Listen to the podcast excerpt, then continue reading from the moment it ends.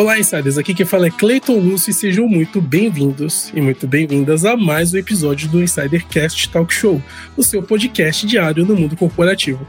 E hoje nós vamos falar sobre empreender no Brasil. Cara, empreender no Brasil é uma tarefa que não é nada fácil, né? Mas apesar dos desafios, 50 milhões de brasileiros desejam abrir um negócio nos próximos três anos, de acordo com o um relatório da Global Entrepreneurship Monitor, em parceria com o Sebrae. Mas abrir um negócio traz muitos questionamentos. Então, como planejar sair da CLT e realizar o seu sonho de empreender? E nesse Insidercast Talk Show, o seu podcast do mundo corporativo, como já disse, nós vamos desvendar esses mistérios e vamos dar três dicas de como largar a CLT e ser dono do seu próprio nariz, sendo empreendedor. E para falar sobre esses e outros assuntos, nós temos aqui Tiago Lima. Ele é fundador da Link API, plataforma global de integração de APIs que foi adquirida pela Semantics em 2021, em uma das transações de mais de 100 milhões de reais. Ele também é conselheiro da Ash Laboratórios, Excela e Sapori. Tiago, seja muito bem-vindo ao Insidercast. Bom, primeiro, obrigado pelo convite. Acho que vai ser um prazer aí compartilhar um pouco da, da trajetória. Eu vivi isso algumas vezes na minha vida, de ser funcionário de uma empresa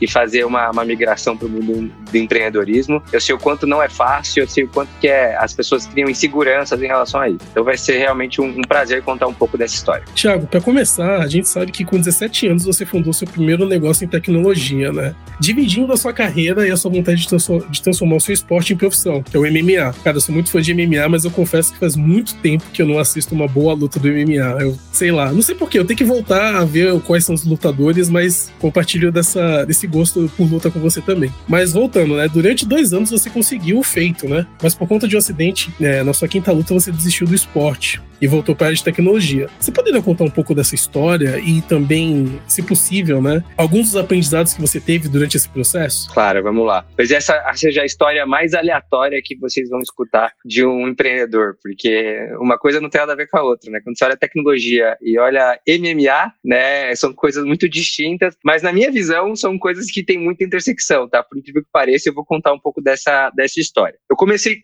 antes dos 17 como programador e foi aí que eu comecei a entender que aquilo poderia ser uma, uma carreira. É, eu gostava muito, era muito curioso em relação ao computador, então eu tinha alguns amigos mais velhos que estavam na área e me incentivaram bastante até que começaram a me passar alguns projetos e aí eu me empolguei. Né? E com 14 anos, de fato, entrei numa empresa, fiz uma carreira breve lá até os 17 e com 17 eu tive uma oportunidade de empreender. É, eu costumo dizer que nessa primeira oportunidade eu não tinha nada planejado, foi empreender por acidente, porque basicamente basicamente a Huawei estava vindo para o Brasil, né? A Huawei é aquela grande empresa chinesa, e eles precisavam de alguém com o meu perfil para liderar toda a estrutura de tecnologia aqui, né? Eu era menor de idade, então eles me ajudaram, inclusive, na emancipação. E aí a minha operação lá foi crescendo, e eles pediram para eu abrir uma empresa para terceirizar tudo para mim. Então eu tinha uma pretensão de empreender aos 21, mas a vida por acidente acabou adiantando um pouco isso. E aí com 17 eu montei minha primeira empresa chamada MD Tech. Essa primeira empresa ela nasceu como uma consultoria dentro dessa empresa chinesa, mas devido ao nosso case e aos produtos que a gente criou lá dentro, a gente acabou virando famoso com outras empresas chinesas que estavam vindo para o Brasil, como por exemplo a Kazinski e outros. E virou uma rede de indicação de vários clientes, até que de fato virou uma empresa formal, com escritório, com vários funcionários. Então foi um processo muito rápido. Como eu disse, foi um acidente. Eu não estava preparado para isso, eu não tinha me planejado, eu não tinha é, estruturado realmente o conhecimento que eu precisava para executar um negócio, né? Eu vinha de funcionário de uma empresa, surgiu essa oportunidade e falei, ok, eu tenho 17 anos, não tenho nada a perder, né? E botei minha cara ali a tapa, é, acabou dando um crescimento muito rápido, então isso foi um pouco assustador, mas para mim era tudo muito divertido. A única coisa que eu tinha feito na época era trazer dois sócios mais velhos do que eu, que me ajudariam a criar mais maturidade do, do no negócio em si. Isso foi positivo para não ficar sozinho nesse primeiro momento, mas depois a gente teve alguns pesos de desalinhamentos, né? Eu era muito novo, estava querendo seguir um, um caminho um pouco mais agressivo de crescimento e eles estavam já buscando uma certa estabilidade, até pela idade, construção de família e outros critérios. Então, dado esse cenário, paralelo a isso, né, eu também gostava muito de esporte. Eu sempre fui uma criança extremamente inquieta e eu era muito agressivo quando criança. Então, o que uma, uma mãe faz com uma criança agressiva? Coloca nas artes marciais para a criança aprender a apanhar, né, e ficar quieto e ter disciplina. E foi exatamente isso. Minha mãe, desde de pequeno, como eu batia em professor, batia umas coisas, fazia coisas bastante é, ruins como criança, ela me colocou nas artes marciais e comecei a apanhar, mas comecei a ter disciplina. E aí sim eu tive uma entrada é, nesse mundo, fiz várias artes marciais, até que eu encontrei a que eu mais gostei, que foi Muay Thai. É, isso acho que eu já tinha na época uns 15, 16 anos. Comecei a fazer várias lutas amadoras, mas como um hobby, como uma diversão. Então, é, eu tinha minha profissão principal, né, que era ser empreendedor, mas ao mesmo tempo eu estava ali com uma válvula de escape muito interessante. Quando a empresa começou a ter alguns alinhamentos, principalmente entre sócios, surgiu também uma oportunidade de liquidar e vender essa empresa. Né? Na época eu estava fazendo, estava 19 para 20, estava muito próximo a fazer 20 anos. E aí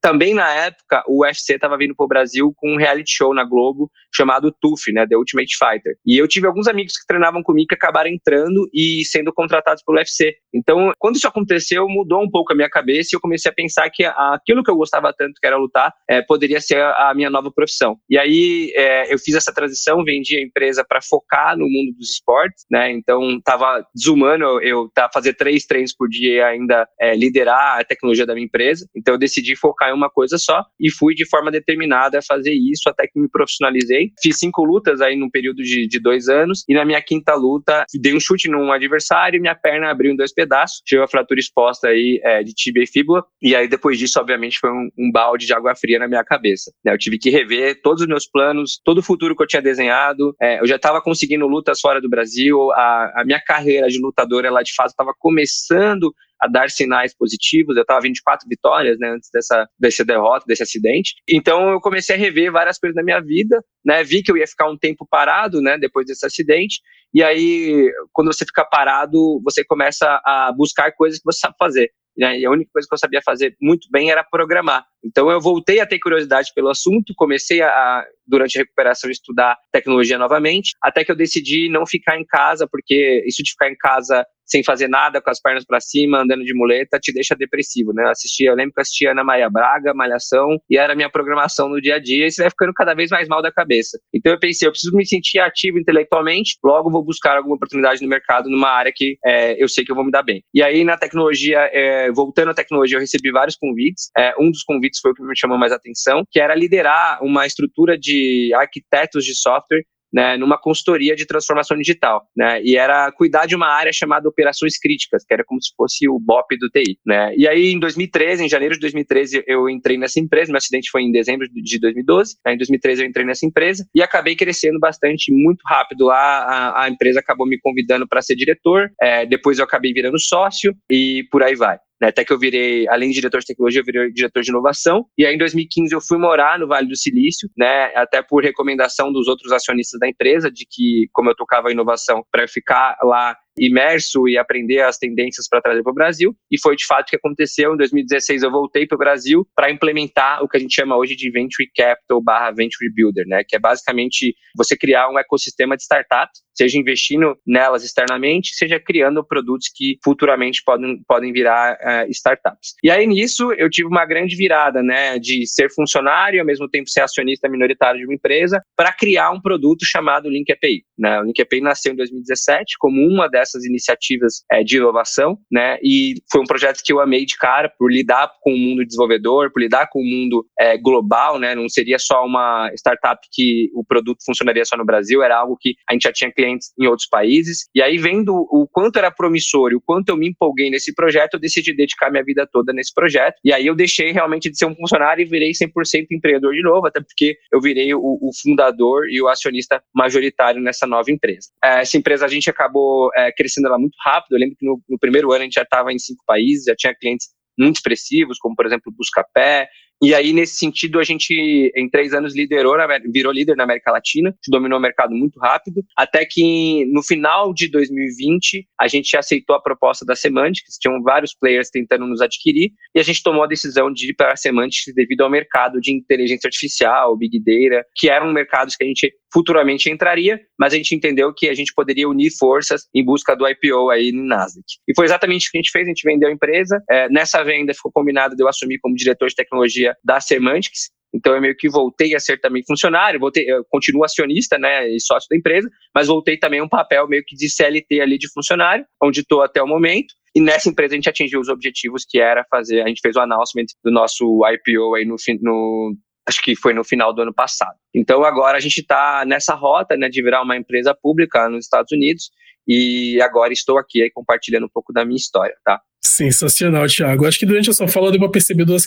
duas características, né, que toda pessoa que pratica artes marciais tem, né? Que é resiliência e adaptabilidade, né? Eu percebi muito ali durante a sua fala. A gente não tá sozinho aqui, Thiago. Nós temos dois outros insiders que estão ávidos a participar do, do episódio também. É, tem a Bar Rodrigues, que eu acho que é uma empreendedora nata, apesar dela estar empreendendo no seu primeiro negócio com a gente aqui no Insidercast. Mas tem o Fábio Oliveira, né? O Fábio Oliveira é um, é um case, eu acho que de sucesso, de alguém que saiu do mundo CLT é, contra todas as expectativas e também começou a empreender aqui com a gente no Insidercast. E aí, Fábio, tudo bem? Tudo bom, Cleito? A gente é chamado de louco, né? Todos nós Sim. aqui que somos empreendedores falam, mas vai dar certo isso, vai não dar? E eu vi o Thiago falando sobre o MMA, lembra aquela cérebra cena, cena Thiago, do Anderson Silva em 2013 contra o americano Chris Weidman, que ele fraturou a perna, assim, foi muito chocante a cena, ele ficou mais de um ano sem lutar. Mas como todo bom empreendedor, ele voltou à cena, voltou a lutar e ele é o Anderson Silva que ele é. Como você na sua história também teve muitos altos e baixos, mas sempre estava lá para entrar no octógono novamente, nem que seja no octógono do empreendedorismo. E a gente também tem aqui com a gente a menina itinerante, que é uma batalhadora também. Ela, ela viaja ao mundo, viaja os quatro cantos desse continente. A Bar Rodrigues, Bar, seja bem-vinda a esse Insidercast.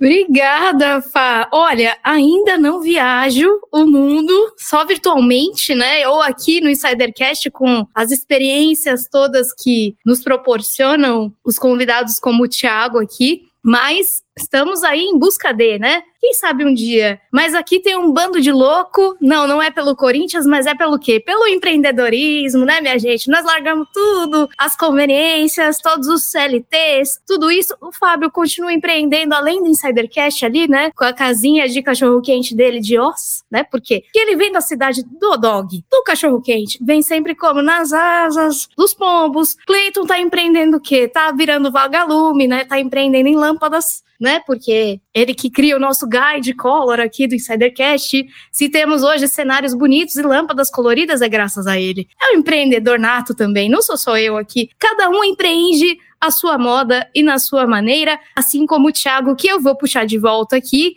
Aliás, vou puxar todo mundo de volta para começar o nosso papo além aqui do que o Thiago já contou pra gente, né? Thiago, eu queria perguntar para você a primeira dica, né, que você poderia dar pra gente aqui de como fazer essa trajetória toda de abandonar o CLT para começar a empreender. Ó, oh, até rimou sem querer e rimou de novo. Eita! Bora. A primeira dica seria estruturar bem uma equipe. Por que, que é tão importante pensar então de dentro para fora quando a gente pensa realmente em largar o CLT e começar nessa trajetória do empreendedorismo? Bom, bem legal. Essa dica, muita gente esquece, né, quando vai empreender. Às vezes as pessoas acham que se cria um negócio sozinho e que dá certo, né? Então, por mais que, por exemplo, no meu caso, eu sou um solo founder da, da Link API, né? Hoje, é, muita gente sabe que a grande maioria dos meus funcionários que lideraram a companhia desde o início têm ações da empresa e são também empreendedores natos. Então, tem uma coisa que eu acredito é que um negócio ele é criado por pessoas. Logo, né, você precisa, obviamente, estar muito bem munido, muito bem estruturado em relação a time, em relação aos skills do time, em relação às necessidades de mercado versus o que você precisa para atender da melhor forma. Eu costumo dizer que empreendedorismo, né, a gente estava falando de sinergia entre esporte e empreendedorismo, né, acho que o, o esporte mais competitivo, na verdade, é o empreendedorismo. A luta também é muito boa, obviamente, até hoje eu treino, eu treino com atletas profissionais, mas a, a luta, outros esportes, eles são muito baseados na repetição, né, quanto mais você repete, quanto mais intensidade você coloca, é, melhor você fica. E o empreendedorismo nem sempre isso é verdade, né? Você tem uma complexidade tão grande, um dinamismo tão grande, que às vezes você não acerta a mão. Você pode ficar, às vezes, 40 anos e você não acertar no, no seu negócio. E geralmente o motivo é a falta de pessoas boas, né? Quando a gente está no CLT, é muito comum a gente é, virar territorialista, né? E defender o nosso cargo, não trabalhando com pessoas melhores que a gente. Eu vejo muito isso, de perfil realmente de funcionário. E no empreendedorismo, você tem que virar essa chavinha. Você tem que trazer pessoas melhores do que você em assuntos específicos, porque senão você não consegue criar um time, um conjunto que consegue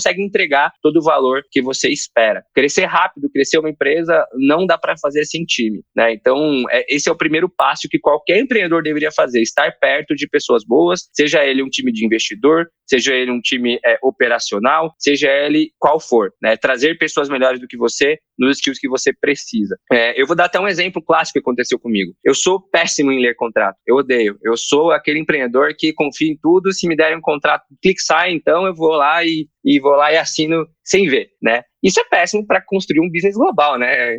A empresa hoje está em mais de 20 países. Imagina assinando contrato sem ver, né? Então, o que, que eu fiz logo no início da empresa? Eu comecei a buscar pessoas que eram muito boas e muito críticas nisso, né? E encontrei um cliente meu, que foi um dos primeiros clientes, e esse cliente tinha acabado de ser adquirido por uma empresa francesa, e eu convidei ele para ser meu sócio, e assim, graças a ele, a gente fez tantas operações complexas, desde venda da empresa, é, levantamento de capital, porque por mim eu teria aceitado todas as cláusulas, porque eu não tenho a mínima paciência. E se o advogado fosse falar comigo também, eu também não teria nenhuma paciência para advogado. Então, assim, se eu não tivesse essa interface, se eu não tivesse esse skill complementar, eu com certeza não teria chegado até onde eu cheguei. Então, pensar dessa forma, né, dos desafios que eu tenho, no que eu sou bom e como é que eu faço para suprir esses desafios com o time, acho que é o primeiro pensamento que o empreendedor deveria ter em qualquer construção de negócio. Poxa, muito legal o que você falou você trazer pessoas que são melhores que você para o negócio, né? E, e, na CLT realmente a gente vê o processo inverso, né? O chefe ele não geralmente não quer porque é uma ameaça para ele se a pessoa for muitas vezes melhor que ela. Então isso geralmente acontece e a gente vê muito no mundo corporativo. E a,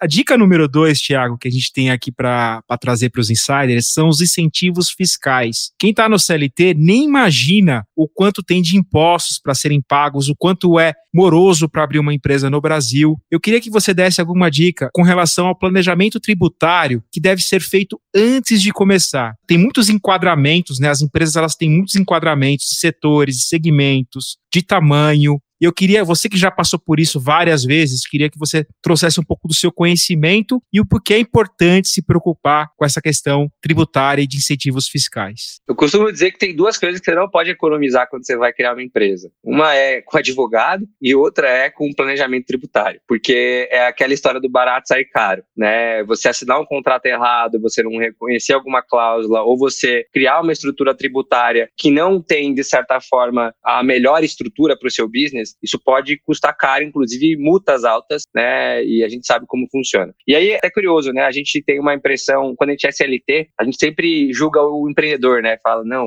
é, olha, ele tá ganhando um monte de dinheiro nas minhas costas. Mas às vezes a gente não sabe exatamente qual que é a conta, né, daquele business para ele funcionar. O quanto que é, um faturamento ele acaba sendo deduzido por a tributação, com qual classificação aquilo, aquilo se dá e etc. Então, o que, que eu gostaria de falar sobre esse assunto, que não é minha especialidade, mas eu fui bem atento em relação relação a isso, né? É, primeiro, provavelmente você vai errar, mas é muito melhor você, é, se você errar, estar com bons é, profissionais do seu lado para conseguir fazer da melhor forma. Nesse caso também específico, eu trouxe pessoas, além de empresas, né, terceiras, eu trouxe pessoas que depois viraram meus sócios, que também conseguiram ajudar muito nesse sentido. Por quê? Quando você pega, por exemplo, uma empresa de software, é, geralmente você vai montar uma estrutura fora do Brasil, você tem uma tributação diferente dos Estados Unidos, uma tributação diferente do Brasil, você tem que saber movimentar o dinheiro da melhor forma, aí você vai levantar levantar capital, às vezes, num país é, e precisa transferir para o outro. Então, pode ter muita ineficiência tributária nesse sentido, né? E não adianta, quanto mais pressa talvez você tenha nesse assunto, mais prejudicial isso fica, porque pode virar uma bola de neve. Então, além de se informar o básico entender pelo menos assim, qual categoria a sua empresa se enquadra, quais são as tributações devidas, você tem que estar rodeado também de profissionais que saibam do seu tipo de business. Por quê? É, o Brasil ele tem uma classificação muito complexa, né? Você pode ter tributações completamente diferentes em duas empresas muito parecidas. Pelo simples fato, talvez, da localização, às vezes está no estado, às vezes está numa cidade, enfim, tem prefeitura, tem uma série de. Eh, como eu implementei muito tempo ERP, né, sistema de gestão, uma das coisas que eu acabei aprendendo bastante foi é, tributação, né? Como é que você configura a tributação para cada critério, para cada movimentação, seja de estoque, coisas do tipo. E esse é um assunto que, assim, ninguém sabe todas as categorias, ninguém sabe todas as classificações. Então, quando você for buscar alguém que saiba bastante, bastante desse assunto, tente achar alguém que saiba bastante desse assunto no seu nicho, porque isso faz uma diferença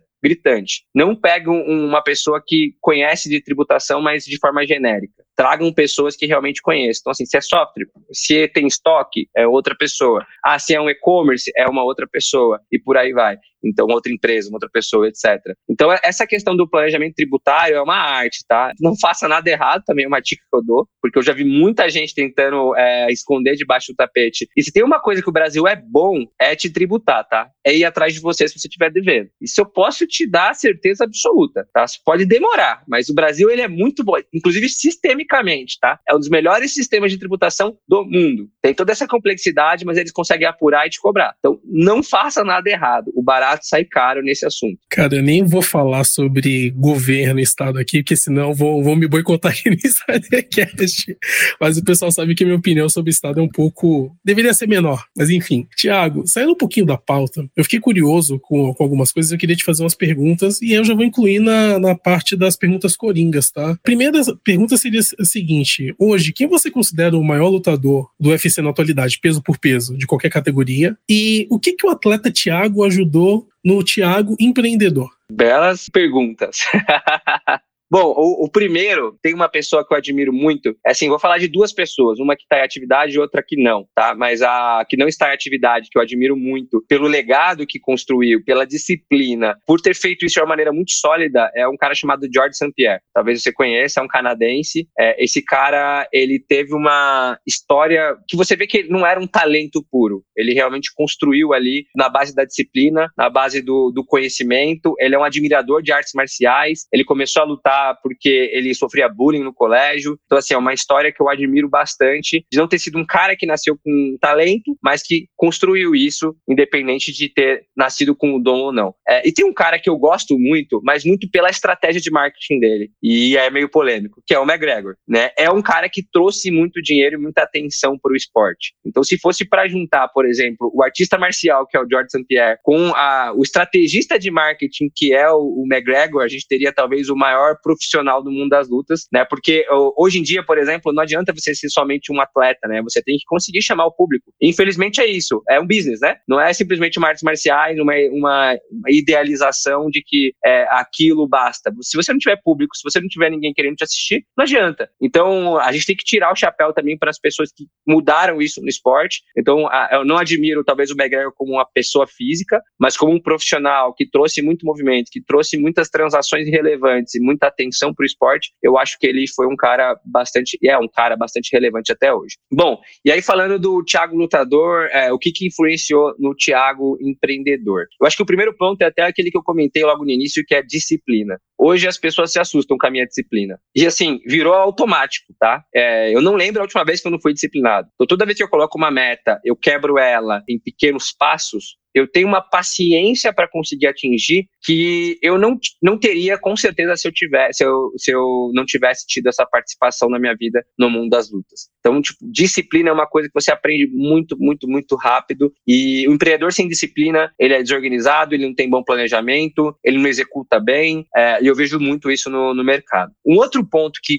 foi uma, um divisor de águas, de fato. É, eu sempre fui um cara muito da energia, né? De empregar muita energia para as coisas darem certo, de colocar muito esforço para as coisas darem certo. E no empreendedorismo ou nas artes marciais, às vezes a gente acha que se a gente trabalhar 24 horas por dia, vai resolver, né? A gente vai conseguir atingir os objetivos. E uma coisa que eu aprendi nas artes marciais é que a técnica sempre vence é, o esforço. É impressionante e isso eu aprendi muito rápido porque eu lutava Muay Thai e quando eu fui pro MMA, eu tive que aprender a luta de chão, que é totalmente técnica técnico, né? Você fazer um jiu-jitsu, é, para quem tá acostumado Muay Thai, é um jogo de xadrez aquilo. E não adianta você ter força bruta, não adianta ser na ignorância, não adianta ser no esforço se você não tiver a técnica. Então eu aprendi também que o empreendedorismo é igual. Se você não tem a técnica, se você não aprende os métodos, se você não aprende a ciência de construir um business, você vai se frustrar no meio do caminho, né? Você vai ser só mais um aventureiro. Como eu disse, é um esporte tão competitivo o empreendedorismo que se você não tem a técnica, cara, imagina, é quase que você for um cego com um monte de gente que sabe jogar a primeira liga. Não tem como, cara. Não tem como. Assim, você vai estar competindo com gente muito de alto nível, muito de alto nível. Então não dá para brincar de, de, se aventurar, porque você vai se frustrar, você vai ficar com problemas psicológicos, inclusive, é, a probabilidade é alta. E acho que o terceiro ponto que, que eu aprendi muito, né, é uma questão até de, de ética, né? Além da disciplina, nas artes marciais a gente respeita muito não só a questão de hierarquia, mas a questão de quem compartilha conhecimento, tem as questões das faixas, tem uma questão muito interessante de você entender o nível que você tá e como você faz para chegar no próximo nível. E o empreendedorismo ele também é muito parecido, você tem estágios, né? né? À toa, quando a gente pega o mundo de startup, hoje a gente pega, tem uma startup, uma startup early stage, a outra tá no série A, a outra tá no série B, e eu vejo isso muito parecido. Realmente, são requisitos que você precisa estar então, fasear estágio de business, né, de uma maneira respeitosa, né, e sem se iludir muito, é muito interessante. Eu vejo muito empreendedor que é enlouquente no seu business, eu acho sensacional. Né, o empreendedor que está começando agora chegar e falar, nossa, meu business vai revolucionar o mundo. Mas às vezes ele esquece que ele precisa fazer primeiro arroz com feijão para depois fazer o filé mignon, né? E aí, esse processo, das vezes, ele tentar na, na base só do discurso, vai gerar um desconforto, vai gerar um desalinhamento. Então, as artes marciais, elas te trazem uma realidade muito factível, muito disciplinada e muito por etapas. E não adianta você pular que você vai se frustrar. Uma coisa que você tá faixa azul e querer lutar com faixa preta. Cara, você vai apanhar, né? É fato. 99% de chance de, de você apanhar. Empreendedorismo é a mesma coisa. Você não pode falar que sua empresa está no estágio X se você está no estágio Y. Você tem que ter muita consciência da onde você está e da onde você vai chegar. Então, acho que esses são as grandes convergências que eu consigo enxergar hoje do que eu aprendi no mundo das lutas e que eu aplico praticamente todo santo dia, assim. Tiago, a gente falou agora você, aliás, falou sobre aprendizados, né? Todos os aprendizados que você trouxe do esporte para o empreendedorismo. E a nossa terceira dica aqui tem muito a ver com isso mesmo, né? Com conhecer o empreendedorismo, ter esta curiosidade de aprender mais sobre o tema, né? De entender o empreendedorismo e fazer um bom networking é uma parte desse aprendizado, né? Uma parte desse conhecimento. Então, vou até usar uma brincadeira aqui em, em, cima da tua última resposta. É como se o faixa azul tivesse que conhecer um faixa preta para com ele aprender, né? E aprimorar os conhecimentos e além. Então, esse networking e não ter medo de perguntar fazem parte desse caminho, né, em busca do empreendedorismo. Queria que você comentasse um pouquinho sobre isso pra gente, ainda mais vivendo num país que só recentemente os livros sobre sucesso de empreendedores têm tomado conta do mercado, né? Queria que você comentasse um pouco. Muito, muito bom esse assunto, porque a gente vê culturalmente é, no Brasil um modo de fazer networking muito diferente do que a gente vê lá fora, né? E quando eu vivi nos Estados Unidos, eu comecei a entender como é que as pessoas realmente criam suas grandes redes e é completamente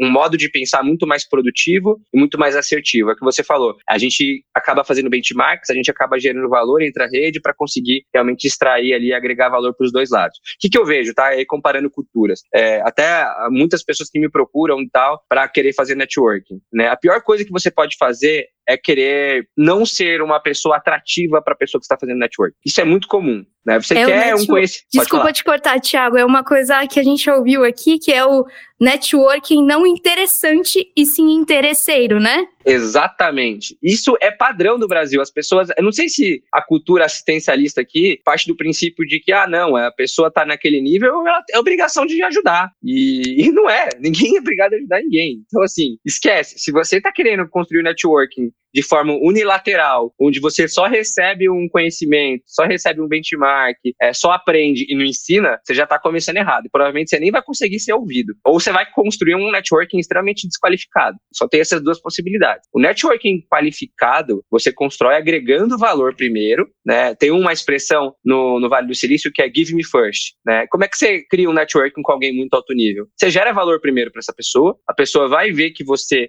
é uma pessoa interessante e logo vai ser algo orgânico e vai ter os dois ganho dos dois lados, né? Tem que ser uma relação de sucesso para os dois lados. Você não, a pessoa não é obrigada a te dar consultoria, a pessoa não é obrigada a te dar nada. Então, eu, uma coisa que eu usava muito até no, nos Estados Unidos, né? Tem muitos fundos americanos que gostavam de, que queriam entrar no mercado brasileiro, mas não conheciam. E eu queria entrar no mercado americano e não conhecia. O que, que eu fazia? Quando eu, eu pedia alguma ponte ou alguém me conectava com algum, alguém relevante no Vale do Silício, eu deixava isso claro. Eu posso te ensinar a entrar no Brasil, se você tiver interesse. Eu tenho uma empresa aqui de mais de 700 pessoas que atende o Brasil, é, mas eu quero em troca. Então, assim, é muito cara a troca troca, e isso funciona muito bem. E é assim que se constroem grandes redes. Então, assim, se vai construir um networking, primeira coisa, entenda aonde você pode agregar valor, entenda quem são as pessoas que realmente são essas referências, essas faixas pretas, e faça uma estratégia de se aproximar dessas pessoas. Com certeza, essa pessoa, se ela vê que ela ganha algo com um networking contigo, ela vai querer também se aproximar, e vice-versa. Então, não pense, como eu disse, em usar né, a sua rede de forma, vou sugar ali conhecimento de todo mundo, porque ninguém é tonto, ninguém vai te doar o tempo, é, tempo é o ativo mais precioso das pessoas. Então, faça networking qualificado, agregue valor, e aí sim você faça essas trocas relevantes. É muito legal tudo que você falou, Tiago. Outros empresários como você falam a mesma coisa. A pessoa começa a dar tanto, entregar tanto, a pessoa que quer se relacionar com esse profissional de alto nível, ele não pede nada. A pessoa naturalmente de alto nível já oferece um, algo em troca. Né? Porque você está me ajudando tanto, eu posso te ajudar em alguma coisa? Aí esse é o estágio do networking mais humanizado, né? Que a gente, a gente, abordou esse tema no Insidercast, que é um network que realmente funciona, não um network interesseiro, como você comentou aqui nesse Insidercast. Mas antes, a gente prometeu nesse episódio, a gente vai dar uma coisa a mais aqui para os insiders. A gente prometeu três dicas, como a gente entrega mais valor, a gente queria perguntar para você uma dica extra, uma dica bônus para quem quer começar a empreender. Tiago, você pode passar para a gente essa dica bônus aí de lambuja para os insiders? Vamos lá, para quem quer começar a empreender. A dica bônus que eu dou é em relação a cálculo de risco. Por quê? O que, eu gosto de fazer, até falando um pouco do quase que o algoritmo que eu criei para tomar a decisão de largar o meu cargo executivo muito é, bem remunerado na F-Câmara para empreender e construir alguma coisa do zero. É um cálculo simples de risco e recompensa. O que, que isso quer dizer na prática? Se você tem um risco altíssimo, uma recompensa baixa, cara, nem comece a empreender, nem comece a empreender. Então, encontre algo que na proporção entre risco e recompensa faça bastante sentido para você tirar toda essa insegurança de migração de CLT para o mundo empreendedorismo. Eu lembro que na época, se vocês terem ideia na conta, eu cheguei, quando eu migrei para empreendedor, eu ganhava três vezes menos do que eu ganhava como executivo. E eu fiz uma conta de caixa nos próximos 18 meses, que era o tempo que eu tinha para validar o business. Se eu não validasse o business 18 meses tranquilo, voltava a ser executivo e estava super tranquilo, então meu risco era muito baixo. Se desse muito certo, eu multiplicava aquele dinheiro, aquele delta, em pelo menos 20, 30 vezes pelo valuation da minha empresa. Eu fiz essa matemática. Pode parecer meio psicopata, mas eu fiz, porque eu não, não sou herdeiro, eu não sou nada. E assim, eu quero correr o risco que eu sei que eu tô correndo. Eu não vou simplesmente largar tudo, por mais que eu não tinha filho, não tenho até hoje, não tinha é, grandes dependentes, é, eu não queria correr um risco desnecessário. Então, se você for empreender, né, o primeiro ponto é saber que risco você está tomando, para que tipo de recompensa, se as proporções estão alinhadas, façam todas as contas, né? Empreender é um, rato, um ato que deve ser responsável, né? Eu vejo muita gente às vezes que tem é, cinco filhos, não consegue pagar os boletos e quer empreender. Vai com calma, faça a conta. É, é matemática, é, é, é, uma simples matemática de mais e menos que você consegue te tranquilizar mentalmente, porque você consegue criar um timeline ali do seu risco e consegue minimizar ele ao longo do tempo. Então, talvez essa seja, seja a, a melhor dica que eu consiga dar, é use a matemática para calcular risco e recompensa antes de iniciar qualquer coisa. É, não se jogue de cabeça em algo muito perigoso, né? Tem até uma, uma frase que fala, né, que quando você chegar numa praia, num continente novo, queime os barcos para te motivar. Mas tem gente que leva isso muito ao pé da letra e às vezes acaba se machucando em coisas que não deveria, né, Tiago? Não é... se jogue de cabeça em piscininhas de plástico. Vou ressignificar a frase dos barcos aí. Não se atire de cabeça em piscina regã. Não, não Isso aí. Tiago, continuando, é, você tem quase duas décadas de experiência profissional. Já tem várias conquistas, já é um profissional gabaritado no mercado, todo mundo já reconhece as suas conquistas. Mas eu queria saber quais foram os seus maiores desafios pessoais e profissionais e como você superou eles? E o que, que você aprendeu ao superá-los? Legal. Foram alguns, na verdade, né? Conforme o estágio, as coisas, os desafios foram mudando. Eu lembro que o primeiro desafio grande que eu tive foram as pessoas acreditarem em mim. Né? Eu era uma moleque de 17 anos, né? Falando com um monte de adulto e falando que eu ia empreender. Então, naquele momento, o maior desafio foi conseguir provar que eu era alguém de valor, né? E eu podia falar o que for, podia executar o que for. Eu tinha 17 anos e estava contratando gente de 40, 50.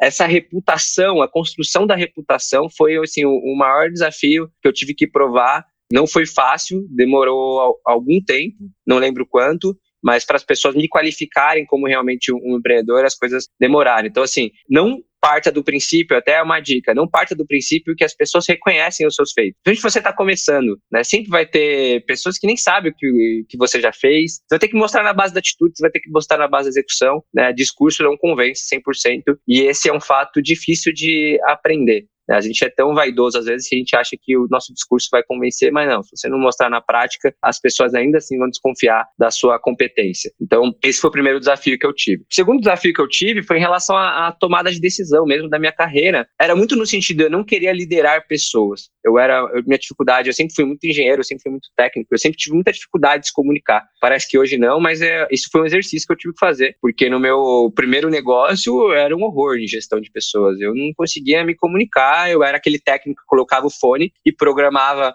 num quarto e tinha que colocar uma pizza debaixo do, da porta, né, para não falar comigo. Então eu era uma pessoa um pouco assustadora e esse desafio de liderança, de entender que as pessoas eram indivíduos únicos, que as pessoas não eram máquinas, talvez esse tenha sido o maior desafio que eu já passei na minha vida, tá? Para quem é uma pessoa técnica sabe o que eu tô falando. Você entender por que, que as pessoas têm certos comportamentos, mas por que, que ela não me avisou aquilo? Mas, então assim, lidar com pessoas não é algo óbvio, não é algo 100% racional, não é algo 100% sistêmico e lógico, como a gente que está acostumado a projetar sistemas está acostumado. Então, esse foi um, um desafio gigantesco é, que eu tive no meio do caminho. Um outro desafio foi muito saber alinhar expectativas, seja com sócio, seja com investidor, seja com funcionário. Conforme você vai crescendo algum tipo de negócio, você tem mais pessoas na sua liderança e fica cada vez mais difícil você alinhar expectativas. Uma coisa que eu aprendi muito bem não tente alinhar expectativas é, forçadas, né? Não tente criar expectativa na pessoa. Se ela não tem uma aquela expectativa, se ela não tem aquele desejo, não vai ser você que vai é, ir lá e colocar uma sementinha para mudar. Então, as intencionalidades têm que estar muito bem é, conduzidas e aí o papel é você fazer esses refinamentos, essas revisões para as coisas darem certo, né? É, acho que essa parte de elemento expectativa talvez seja uma das partes também mais importantes para fazer um business de sucesso. Você tem que fazer revisões constantes para saber se está bom para todo mundo, se está todo mundo caminhando para o mesmo lado, se está todo mundo. Parece algo óbvio, mas às vezes a gente deixa no automático e isso gera bastante frustração. E eu acho que um outro desafio que eu tive, mas aí é talvez até mais pessoal, uma questão de maturidade. Eu acabei,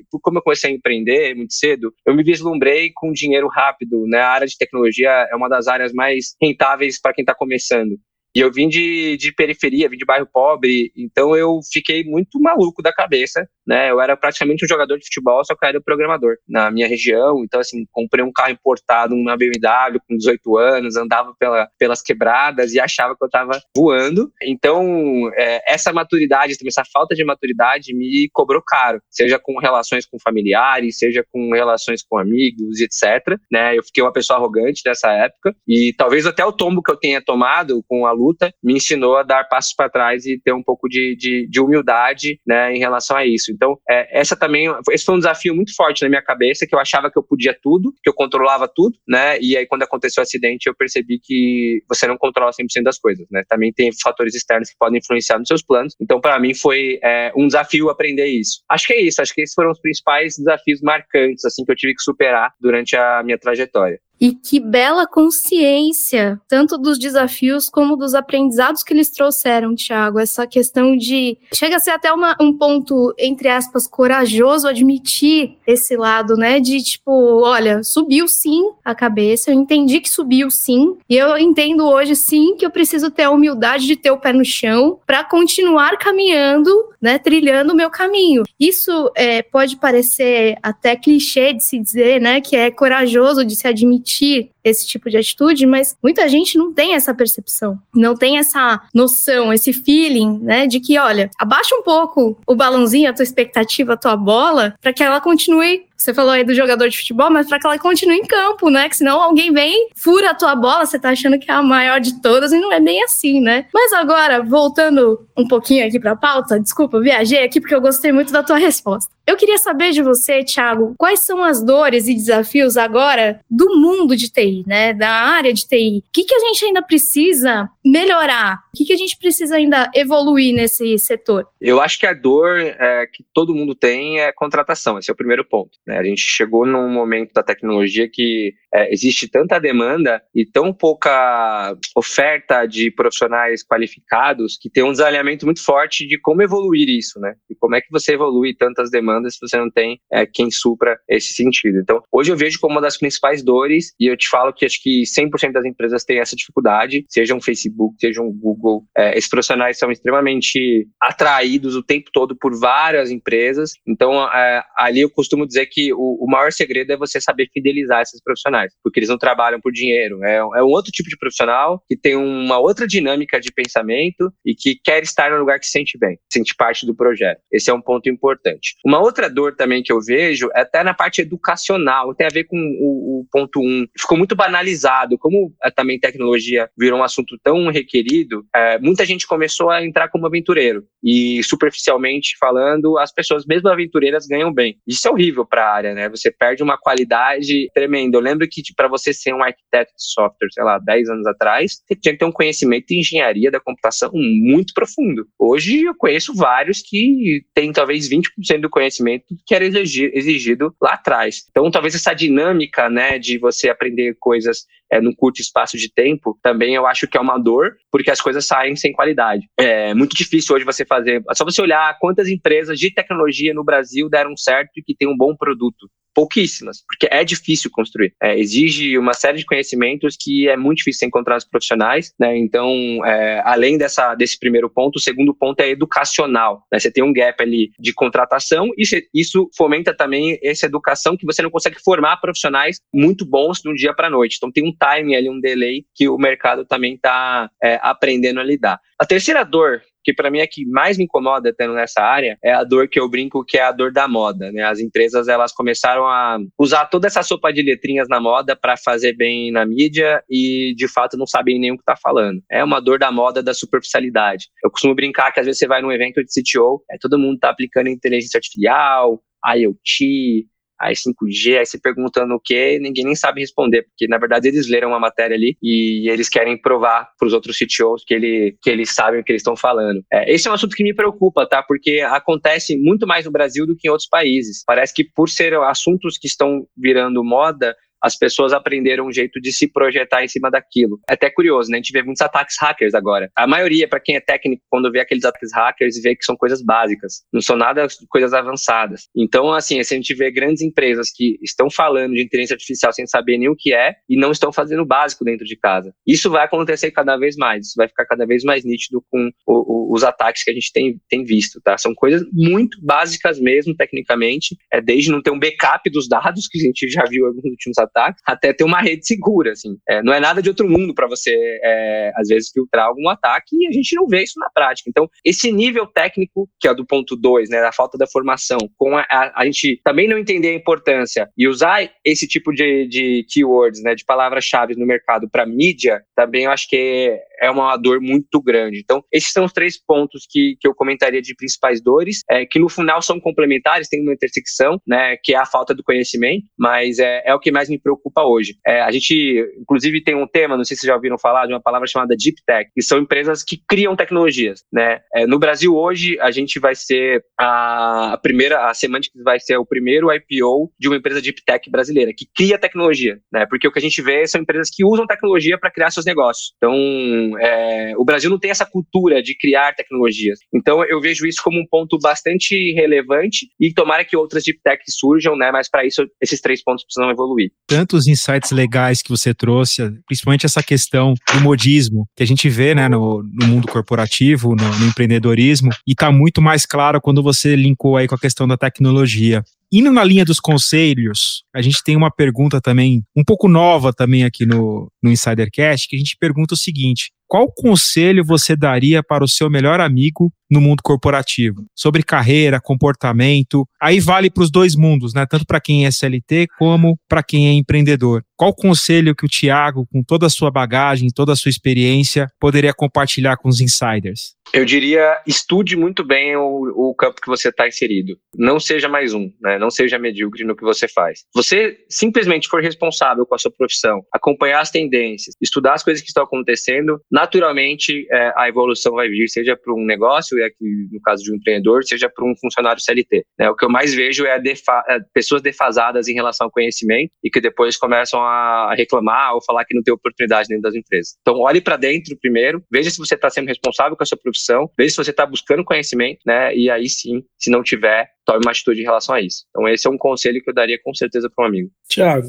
Infelizmente, nós estamos chegando ao final do episódio. Passou bem rápido, são quase 50 minutos de bate-papo, com muito aprendizado. Mas antes de ir embora, eu queria que você deixasse suas redes sociais e como os insiders podem entrar em contato com você. Bom, hoje eu sou bastante ativo em duas redes específicas, né, no LinkedIn e no Instagram. O meu Instagram é thiago.limabr, né, e lá é onde eu posto stories sobre inteligência artificial, tecnologias emergentes, empreendedorismo, etc. Então, lá eu tenho um público bastante interativo. E no LinkedIn eu uso para conteúdos mais técnicos e especializados, como blog posts ou coisas do tipo. Meu LinkedIn é Thiago Lima BR. Então, vocês vão me encontrar fácil aí nesses dois mundos. Se quiserem conteúdos mais densos e técnicos no LinkedIn, se quiserem interagir comigo, é, eu geralmente uso o Instagram. Thiago, queria agradecer mais uma vez a tua participação aqui hoje com a gente. Obrigada pela aula de tantas é, interações e intersecções entre CLT, mundo do empreendedorismo, o esporte, essa disciplina toda que você tem em todas as esferas, a tua história de vida mesmo de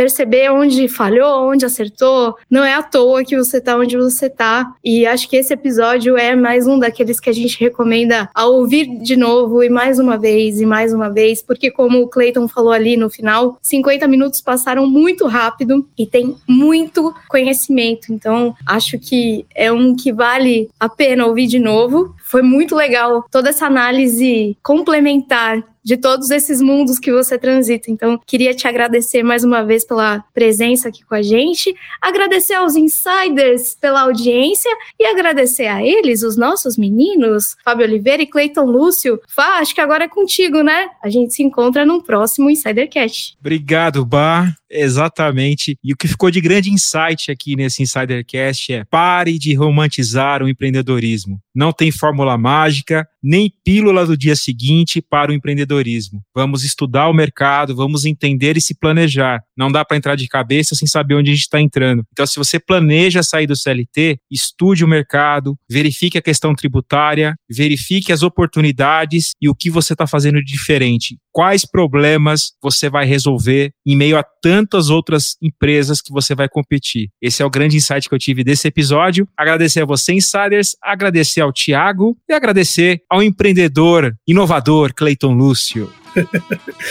obrigado, Fábio. Obrigado, Bar. Tiago, muito obrigado por compartilhar esse tempo comigo, com, com a gente aqui no Insidercast. Cara, realmente, empreender, empreender no Brasil é algo muito difícil. Não é tarefa nada fácil. Porque para você empreender, você tem que ser uma pessoa resiliente, você tem que se adaptar às situações, você precisa realmente gostar de resolver problemas e gostar de pessoas. Pois se você não gosta de pessoas, você nunca vai fazer um network eficiente, um network onde as pessoas ganham e você ganha também, né? Mas assim, é desafiador sim, só que se você quer ser uma pessoa com mais liberdade, se você quer ser uma pessoa que consegue consegue expressar aquilo que você ama na vida, empreender pode ser o caminho, porque empreender é algo libertador. Então, se você sente vontade de empreender, não se intimide com esses desafios, porque tudo que é grandioso realmente requer resiliência, requer adaptabilidade, entre outras soft skills, tá? Então, se você quer ser empreendedor, vem para esse time de loucos que a gente faz parte, que é o time dos empreendedores. Muito obrigado, insiders, por vocês terem nos assistido até aqui. E como sempre, né, nós estamos em praticamente todas as redes sociais. Nós estamos no Instagram, Insidercast, nós estamos no LinkedIn, Insidercast, nós estamos no YouTube, Insidercast, e também nós temos um e-mail de contato para que você possa tirar suas dúvidas, você possa fazer suas críticas e sugestões de pautas, que é o contato arroba insidercast.com.br. E se você tem uma empresa e você deseja patrocinar o Insidercast, você também pode entrar em contato por esse e-mail. E se você tem uma empresa e deseja fazer um talk show personalizado para sua empresa, assim como nós fazemos aqui no Insidercast, você também pode entrar em contato com a gente para conversar e para ver se tem jogo sim entre nós aqui, que nós também temos a empresa chamada Insidercast Produções. Então agradeço muito, Insiders, por vocês que nos assistiram até aqui. E como sempre, nós nos vemos e nos ouvimos no próximo episódio do Insidercast. Tchau, pessoal.